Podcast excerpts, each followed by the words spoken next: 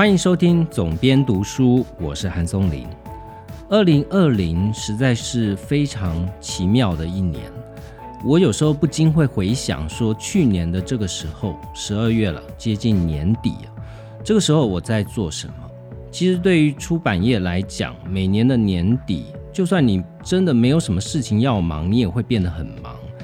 通常一般来讲，会有一些大书要出，因为隔年的台北国际书展，今年的国际书展会是在明年的一月二十六号。那在今年的年初，也是在去年的十二月的时候，我同时要准备要即将出书的《寄生上流》一套电影书哦，然后另外就是原本要在今年举办的台北国际书展。那个时候原本都是兴致高昂的在准备书展的事情，但没想到疫情一来，到最后临时喊卡。今年这一年呢，也造成了非常多的空窗期。譬如说，在去年，我非常多在工作空档的时间就是出国旅游了。在今年的空档期也排了很多的行程，但是因为哪里都不能去，所以。多的时间就空出来了，这也是为什么我开始做 podcast 的原因。如果没有这个疫情，我想我真的也不会把这么大量的时间用在每个礼拜两次更新的 podcast 节目上。所以，呃，陆续其实有听到一些朋友说听过我的节目，或者是朋友的朋友透过朋友来讲说，呃，听到我的节目，觉得内容还不错。我其实都觉得这很奇妙，因为想想去年的此时，我大概从来没想过我会开一个这样的节目。所以今天要介绍的内容呢，我觉得就跟今年的这个特别的一年，在岁末年终的时候，特别是很适合拿出来看一下的一部影集哦。它是其实上映也没有太久，大概是。两三个月之前才在 Apple TV Plus 上面开始播映的一部影集，这部影集的名称叫做《Long Way Up》。顾名思义呢，它是一段旅程，从地球的下方到地球的上方它从一个叫乌斯怀亚的地方，这个地方在哪里呢？它在阿根廷，它在一个公路所能到达哦南美洲最南端的地方。那很多呢要去到南极探险，有蛮多人去南极看企鹅，其实都会到这个地方，因为它是泛美公路的最后一站。很多人去挑战呃美洲大纵走，他会从最北边的阿拉斯加一路往南，那最终的终点就是南美洲的乌斯怀亚。这部影集的主人翁也很多人都非常熟悉哦，是知名的苏格兰影星伊旺麦克维格。他是《原力觉醒》里面永远的欧比旺。如果你是《星际大战》的粉丝的话，一定对他不陌生。另外，他在早年他也拍过《猜火车》，《猜火车》的小说非常好看。我个人倒是对他的一部电影比较留下深刻的印象哦，在。我记得是二零一零年左右吧，有一部叫做《猎杀幽灵写手》的电影，他在里面饰演了一位 ghost writer，也就是幽灵写手。那他为片中虚构的英国首相去写他的个人传记。那我印象里面呢，英国首相是零零七的皮尔斯布洛斯南去主演的。这部电影很特别的地方是，这个 Ghost Writer 就是伊万麦克格所饰演的这个主角之一，他从来都没有姓名哦，电影里面完全没有这个角色的姓名，这实在是一件很奇妙的事情。一个没有名字的角色，却能够在一部一两个小时长的电影里面，不断的去能够去演绎哦，这个剧本实在太厉害了。因为麦奎格虽然是一位很成功的演员，但是他的另外一方面的专业也是呃多年来受到很大的肯定的。他从二零零四年就开始进行摩托车的这个长期的漫游的冒险。他最早是跟一个英国知名演员叫做查理哦，然后他们两个人在二零零四年的时候就决定了一趟三万公里的一趟旅行。他是从伦敦出发，一路跨过欧洲到蒙古哦，这一段旅行是非常非常漫长的。当时的影集的名称就叫做《Long Way Run》。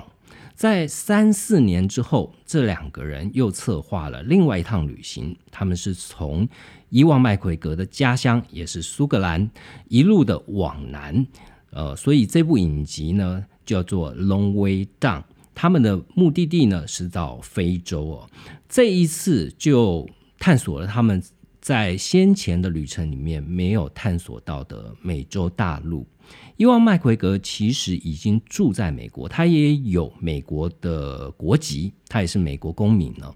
所以，呃，他在策划这一次的旅程，他就想到说，如何去策划一个跨横跨美洲大陆这样的行程。另外一个要碰到的问题是在前两次他们选择的，我记得是 B N W 的。摩托车吧，就是多功能的一个探险车，一千一百五十 CC 的哈重机。但是在这一次，很多人会猜测他们选择什么样的车，到最后他们跌破众人眼镜了，他们选择了电动摩托车。那大家要知道，在乌斯怀亚这么偏僻的地方。他们要横跨十三个国家，要出入十六次的边境。这里面有非常多的地方是无人区，是沙漠，是安第斯山脉，海拔高达四千五百公尺以上的路程哦。你可以想见，充电的条件一定是非常困难的。他们选择了两台。是哈雷机车即将在二零二一年才要问世，也就是说，他们在二零一九年进行这一趟摩托车探险之旅的时候，他们使用的还是原型车 （prototype），也就是说，还不是完整调教到可以商业化的电动机车。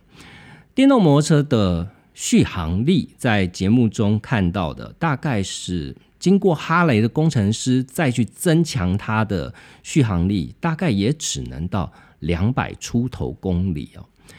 不仅是他们使用的摩托车是电动摩托车，随行的工作车辆，他们也采用了另外一家美国的电动 pickup。在美国，pickup 的销量是非常非常惊人的。福特汽车他们的 F 一五零系列哦，在美国简直是就是横扫千军，你到处都看得到。因为在货车，美国的乡村都需要有载货的功能，美国又习惯大马力的车辆，所以呃，这种前座可以提供五人座的啊两厢式的五人座，后厢呢又可以提供货斗的这样功能的。货车，也就是 pickup 这种车型，在美国就非常的流行。美国有一家电动车的厂商叫 Rivia，它就是在电动 pickup 上面的领先者。也是因为 Rivia，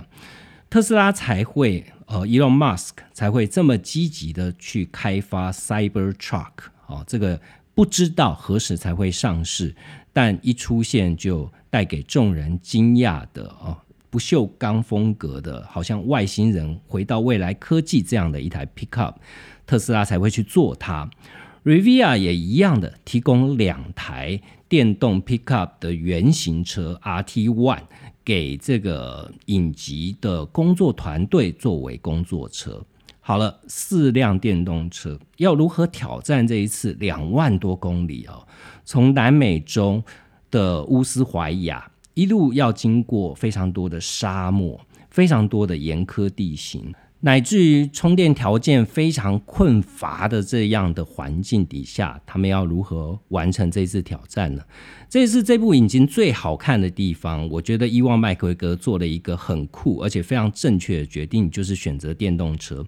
因为他如果继续用传统的汽油车，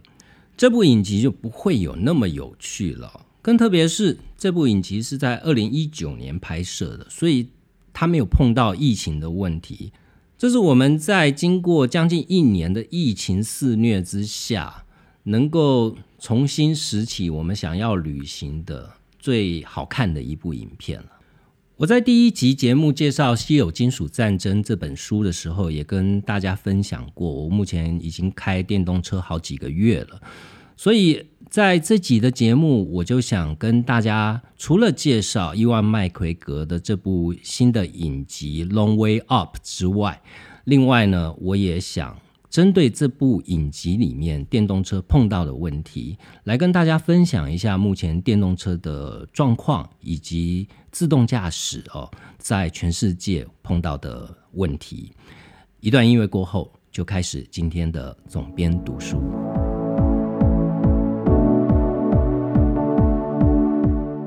这部影集之所以好看呢，其中有一个很重要的重点，是因为两位主角，因为他们骑的是电动摩托车，所以他们必须要克服非常多在充电时的障碍。你可以试想，对于骑摩托车横跨各大洲这样的冒险旅行，这两位主角已经拍过两部纪录片来去呈现他们的冒险旅行了。骑一般的摩托车对他们来讲是没有什么难度可言的，所以呢，电动摩托车对于这一次节目的精彩度增加的趣味性就在这个地方。你无法预测你什么时候能够充电以及可以充电譬如说，他们的出发地是在乌斯怀亚，那是一个极度严寒的一个环境，很冷。所以呢，电动车就碰到一个问题：电动车在极度寒冷的状态，它不但是很难充电，充电效率会很慢，而且它耗能的速度也比它在正常温度下它的工作效率来得更低。简单来讲呢，如果一台车它的续航力是两百二十公里好了，在极度寒冷的情况下，它可能只能跑到一百八十公里左右。所以呢。伊万麦奎格跟查理他们就碰到这样的状况。从他们一出发，他们不但要适应一种新的交通工具，他们还要面对着电动车的不可捉摸性哦。也就是说，他不确定什么时候要充电，或者是不确定他一桶电能够撑多久。尤其是节目一开始，他们所经过的地方，以南美洲的阿根廷跟智利两个国家为主。那这两个国家在横跨安第斯山脉的这个路程里面，是充满着非常严苛的挑战。它大部分都是无人区，就算是有人居住的区域，它的供电的条件也未必是非常的好。因为如此，哈雷的工程师特别针对了这一次的旅行，去让它可以便利的充电了。也就是他改装了为这台车所制造的充电器，它可以使用家用的一百一十伏特来充电。电动摩托车的电池当然是远比汽车的电池来的小许多。但它的充电时间也相当的耗时哦，在用一百一十伏特的电力的情况底下，或者是家用的两百二十伏特的电力，它的充电的时间大概充满，我在节目里面看到，大概都要花六个小时、七个小时左右的时间。也就是说，假设你一天设计的行程是超过它的续航力的，你可能就要中间要停下来充电了。这对我作为一个电动车的车主来说，我有很多的朋友知道我开电动车。很多人问我的第一个问题就是：你会不会有里程焦虑？你是不是永远都在确认你的电到底够不够？因为你又不能像加油站，就是传统的汽油车。没油就去加油站就加油嘛。那电动车，你就算超充站在现在台湾当然是超充站蛮多的，但是就算它有很多的超充站，你都还要特地跑一套超充站，然后你还要花时间去充电哦。这样的使用会不会造成很多的不方便？我自己是觉得还好，因为。第一个，我是在市区通勤为主，我并不太跑长距离的交通。目前台北市政府在公有停车场提供充电桩这件事做的还蛮积极的，所以在市区其实有非常多的地方都有提供公有停车场的充电桩。第二个是有一些场所，譬如说像饭店啊之类的，它也有提供充电桩，所以。如果你是开电动车的话，其实就是养成一个习惯，就是你要去的地方，你可以现在都有很多 App 可以查询，有两个主要的 App 吧，一个叫做 Smith Plus，我用的是这一个，另外好像还有一个，就是它可以提供让你查询你要去的地方附近有没有充电桩哦，那你可以查一下，如果附近刚好有，你就可以把车子停进去，然后就充。通常来讲，大概吃个饭，也许一个多小时、两个小时，你就可以充到 maybe 二十 percent 或者是三十 percent 的电力哦。那如果你经常的停车都在充电，你随时可以把电动车的电力保持在一个状态，其实不太会有里程焦虑。另外一个在节目里面你看到的是，呃，他们用的两台工作车，也就是我前面讲到的 Rivia 这家呃电动 pickup 的厂商。那这家厂商当然是在美国，它是被拿来，它的创办人也是一个神童级的人物，所以他也是经常被拿出来跟特斯拉做 compare 的一个呃竞争者。那 Rivia 为了这一次伊万麦克格他们的摩托车之旅，他们在南美洲在所经的路途上，他们去布建了一百五十个充电桩。当这充电桩可能只是譬如说像特斯拉的目的地充电桩哦，它还不到超充的等级。但是至于南美洲这样的，沿途所经的这些国家来说的话，应该都是一个日后他们的初衷就是部件这些充电桩，日后就可以造福当地的人了。一旦电动车引入到当地区域，就可以开始进行充电了。所以，对任何一个国家要推行电动车的趋势来讲，电网的这个电动车的充电桩的部件都是一个非常大的关键。我们可以看到，除了特斯拉之外，在台湾最近这几个月也非常热闹。Posh 发表了他们的 Taycan，所以他们也开始在台湾布建了 posh 的充电桩。另外呢，像 Audi 的，我在第一集节目有介绍，e-tron 也要在台湾卖了嘛，所以。奥迪也开始在台湾部件充电桩了。另外，台湾的民间厂商像华晨哦这家公司也开始部件充电桩。当然，为了就是以后充电所带来的庞大商机。不过呢，最让人期待的哦，我觉得电动车的普及会是在可能要三年左右的时间。目前都还是处于一种科技先行者的市场。也就是说，你敢于尝试新事物哦，就像新手机、新科技商品刚推出的状况是一样的，就是永远会有一群先行者先进入市场。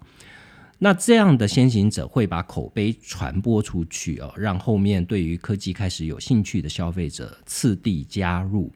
那台湾的状况，我觉得要到三年以后。现在欧洲是一个比较热门的市场，当然美国因为特斯拉的关系，欧洲是因为环保的关系。欧洲有许多欧洲的车厂，大型的车厂都开始投入电动车了。譬如说，像我在第一集节目里面提到的福斯大众集团，那福斯大众集团它推出的是平价的电动车，所以我估计在三年左右这。这这辆电动车应该是会进来台湾的，因为在初期它必须要满足欧洲已经是需求量非常庞大的市场，以及美国市场进到亚洲来，我觉得都会需要一段时间。如果平价的电动车开始在台湾开始销售，它的价格大约是在一百万台币上下。现在非常多的国产车，高级的国产车也都要超过一百万元以上了。所以，如果平价电动车开始在台湾销售，那我相信这个接受度跟市场占有率就会越来越高。另外，作为电动车车主，最常被问到的第二个问题就是自动驾驶。有非常多的朋友都问我说：“你真的敢放给他自己开吗？”我觉得这个问题哦，目前在自动驾驶的领域，我们都知道有分 Level Two、Level Three，呃，甚至最高到 Level Five。那到第五级全自动驾驶的阶段，也就是无人驾驶，基本上是连驾驶舱都没有了。那目前在全世界的法规当中，都还急需要去做针对这样的新科技做进一步的松绑。不过目前大部分的车辆都只能做到像特斯拉号称是呃 Level Three，但大家给它的定义是二点五，就是二点五级的自动驾驶。其实不只是电动车，现在有很多的传统的汽油车也能做到。一定程度的辅助型的自动驾驶，譬如说维持你的车道，它会自动做呃一定程度的转向，或是在零到一百六十公里吧，我记得哦，做一个全速域的保持速度的一个自动化驾驶。特斯拉比较不一样的是，因为它是电动车，而且它是随时实时的在做软体更新。也就是说，你平常在开车的大数据都不断被特斯拉所记录下来，它本身就是一个不断进化的一个人工智慧啊，人工智能。所以在自动驾驶这一块，也是特斯拉比其他的电动车厂来的更占有优势的地方，因为它是最早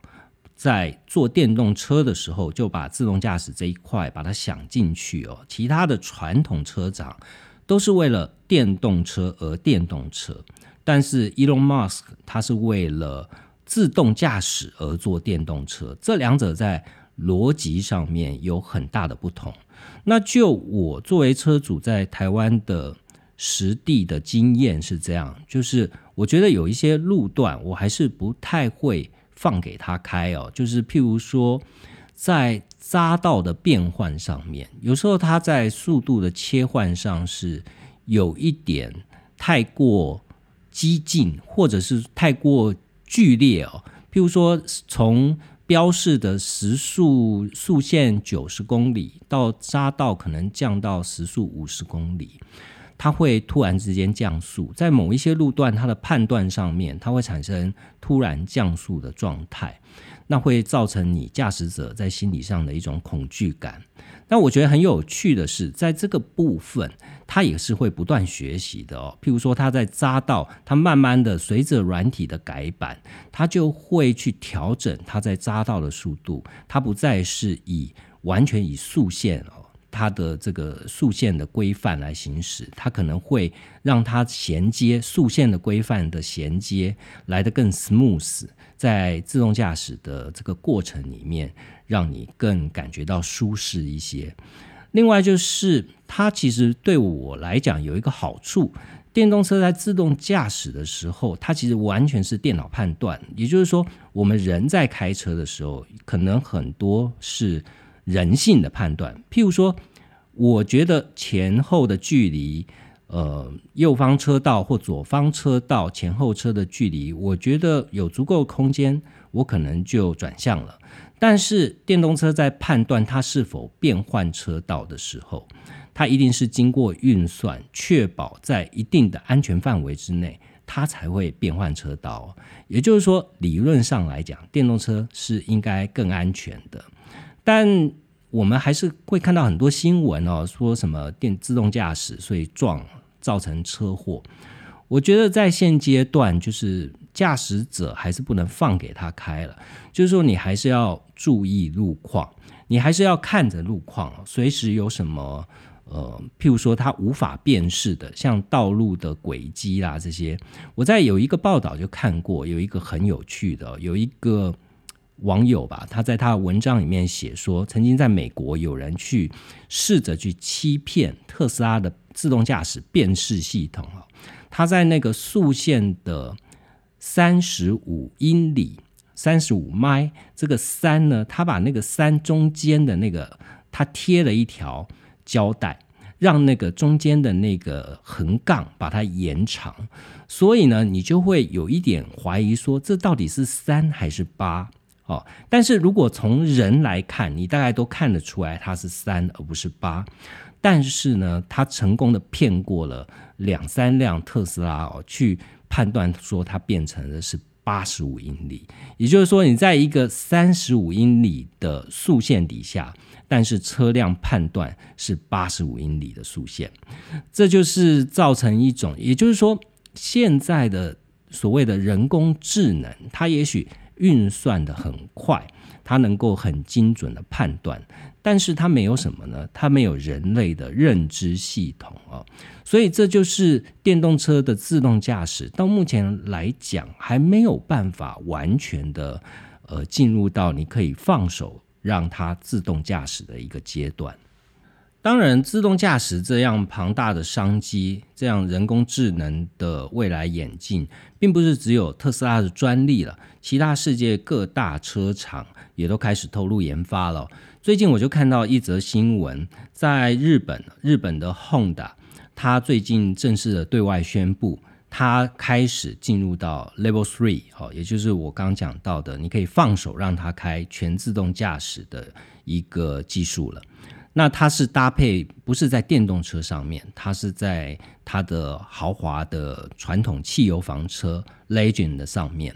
那这一部车呢，它也得到日本政府的认证，它可以在特定的条件去代代替我们人类去驾驶这样的行为。这辆车预计将会在明年二零二一年的三月推出。一旦推出了，它就是全世界第一家量产支援到 Level Three 等级的自动驾驶汽车。为什么日本政府愿意去做这样的尝试？其实跟日本的呃高龄化社会有很大的关系哦。日本希望这个全自动驾驶的技术可以帮助日本的许多老年人，因为你知道，在高龄八十岁以上开车是一个极度危险的事情。特别是日本的高龄人口又特别的多，所以日本的国土交通省表示呢，他们希望自动驾驶的技术可以减少交通事故，帮老年人提供交通的服务，以及改善物流的效率，这三方面哦，发挥重要的关键与作用。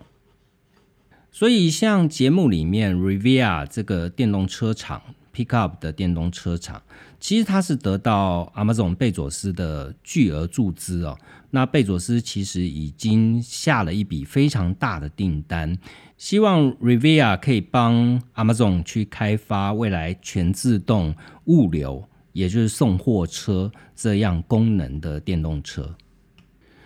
那不止 Amazon，其实 Google 在自动驾驶领域也琢磨非常的深。有 Google 血统的一家自动汽车驾驶的厂商叫做 Waymo，Waymo 的自动驾驶技术现在已经可以达到 Level Four 的等级了。它跟戴姆勒克莱斯勒合作，在美国的这个运货送货的卡车的领域的自动驾驶有非常深的琢磨。他们现在已经可以实现到，就是让 Level Four 的驾驶哦，在美国的高速公路上面是完全不需要人力的哦。虽然目前美国的法令规定，自动驾驶的车辆旁边必须要有随行的监控人员以及工程师，他们所在之前的实验，就是它可以做到在美国的跨州呃高速公路上面做到完全的自动驾驶。也就是说，即便法律没有大规模的修正哦，只要做一些微幅的调整，在可见的将来，美国的货运运输业是可以很快的去导入到自动驾驶。在长期的跨州，从美国的西岸到东岸，他们一趟可能在。呃，因为它不需要加油嘛，它也不需要休息，所以你可能监控人员把它送上高速公路，在高速公路上面全程以自动驾驶，它可以不休息的，四十八小时就可以从西岸到东岸了。那这会是在尤其是大陆型国家，它在运输上会是一个特别巨大的改变。目前自动驾驶所碰到的问题，其实不全然是在科技上面、在软体上面或在硬体上面，它的技术能不能做到的问题。最大的问题还是出在政府的法规以及消费者的心理上的障碍。你可以想象，自动驾驶可能就像当年从马车进入到呃燃油汽车这样的阶段哦，就像是在《Long Way Up》这部影集里面伊万麦奎格有一次他也有感而发。他觉得说，现在电动车就好像是在传统汽油车取代马车那样的阶段，在那个时候，其实人们也不知道，呃，要下一站要到哪里去加油，因为基础建设的部件都还没完成。那在法令面上面，同样的也是没有完成。现在呢，即便是像奥迪或者是 Mercedes 啊，他们都有提供了汽油车，他们就提供了 Level Three 的自动驾驶技术。跟特斯拉不一样的是，这些欧洲车厂有很多是采用雷达技术，那特斯拉是采用镜头光学的技术。但无论如何呢，因为受到法律的规定以及如果一旦出了事故，责任归属的问题哦，所以欧洲的车厂像奥迪或者是像 Mercedes，他们都把自动驾驶的技术降阶了。在德国的高速公路上面呢，只能在比较慢的车速的情况底下去使用自动驾驶的功能，所以。话说回来，这一切都还是人性了。就是说，科技的进步本身也许速度是很快的，但是人性能够去接受的程度到底有多少呢？我们大多数的消费者是不是能够去接受？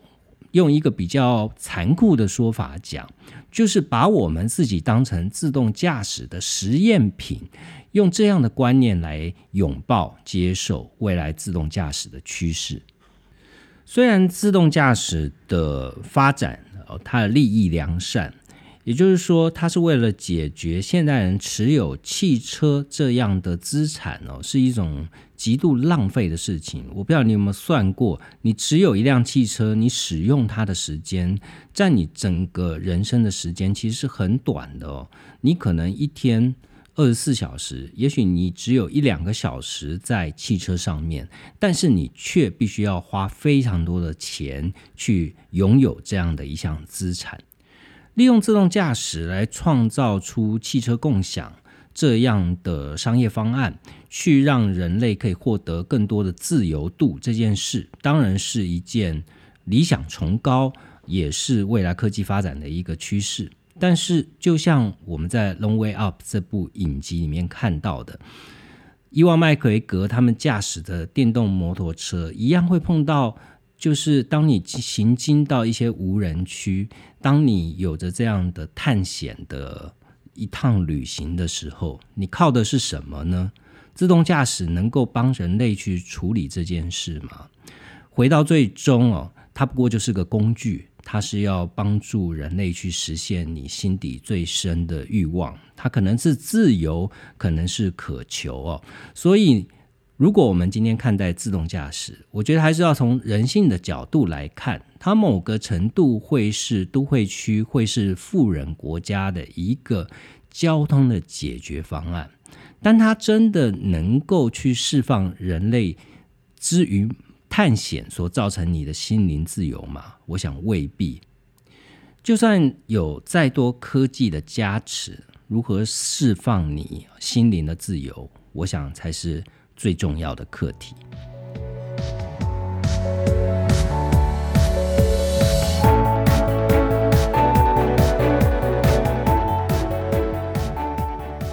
Long Way Up》这部影集在 Apple TV Plus 上面才有播放，所以如果你不是用苹果手机，你也没有苹果的 iPad，或者是你没有 Apple TV 哦，你是可能比较难去看到这部影集。但是我想现在用 iPhone 的人很多了，所以应该去看它不是太困难的事情。当然，Apple TV Plus 跟 Netflix 或者是其他的。串流的影音媒体是一样的，它也提供非常多它原创的节目内容。在纪录片里面，除了《Long Way Up》以外，我还会非常推荐另外一部叫做《前所未见的独特家园》。